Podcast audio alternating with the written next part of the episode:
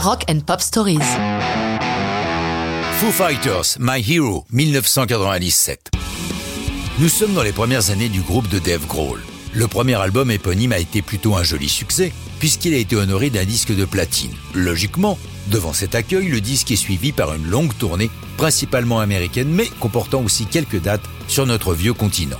Ces activités intenses laissent sur le bord de la route le guitariste Pat Smear au bout du rouleau et qui annonce son départ du groupe, cependant pas avant l'enregistrement de The Color and the Shape, le deuxième album des Foo Fighters.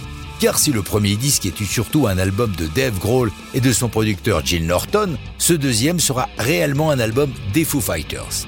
La ligne éditoriale du disque tourne autour des angoisses de Grohl, conséquence de son divorce d'avec sa femme, la photographe Jennifer Youngblood, ce qui explique l'alternance entre des chansons franchement rock et des ballades reflétant les hauts et les bas de ses émotions.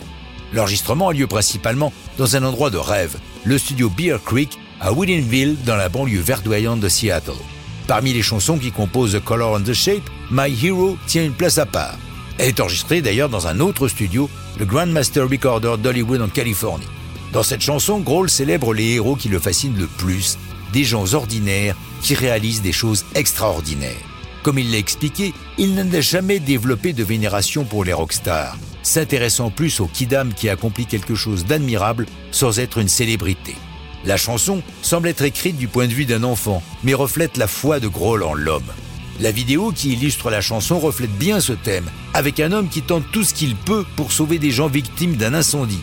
On remarquera que cet homme n'est volontairement jamais montré de face pour appuyer le fait que les héros du quotidien peuvent être n'importe qui.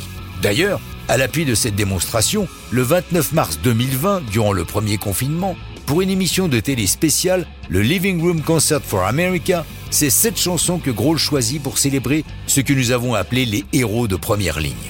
Originellement, la chanson est publiée en troisième single de l'album, le 19 janvier 98, et comme les deux singles précédents, My Hero se classe très haut dans les charts rock et fait l'unanimité parmi les critiques. L'album The Color and the Shape s'écoule à plus de 2 millions d'exemplaires et est aujourd'hui considéré par certains comme le meilleur album du groupe de Dave Grohl.